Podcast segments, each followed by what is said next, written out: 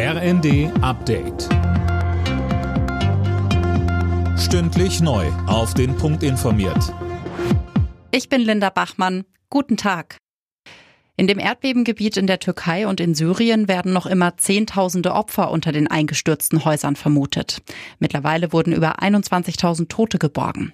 Vor allem für Kinder und gerade auch in Syrien ist die aktuelle Lage katastrophal, sagt Florian Westphal von der Kinderrechtsorganisation Save the Children. Gebäude und somit natürlich auch wichtige Infrastruktur wie Schulen und Krankenhäuser würden zerstört. Viele Kinder müssen in Autos oder im Freien übernachten. Und infolge des Erdbebens können Kinder natürlich außerdem von ihren Familien getrennt werden. Und dadurch werden sie noch einem höheren Risiko für Missbrauch und Hunger ausgesetzt. Die EU will ihre Asyl- und Migrationspolitik verschärfen. Darauf haben sich die EU-Staats- und Regierungschefs in einer Abschlusserklärung zum Sondergipfel in Brüssel geeinigt.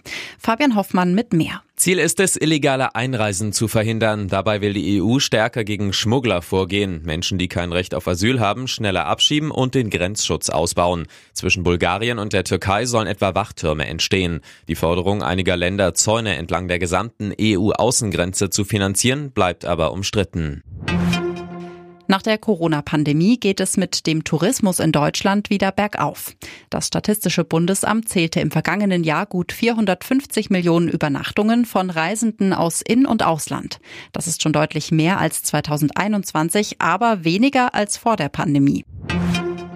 Die Schweizer Großbank Credit Suisse will einen Bonus von umgerechnet rund 354 Millionen Euro an ihre Topmanager auszahlen, wenn die 9000 Mitarbeiter feuern. Das berichtet die Financial Times. Das macht für jeden entlassenen Mitarbeiter einen Bonus von knapp 40.000 Euro. Alle Nachrichten auf rnd.de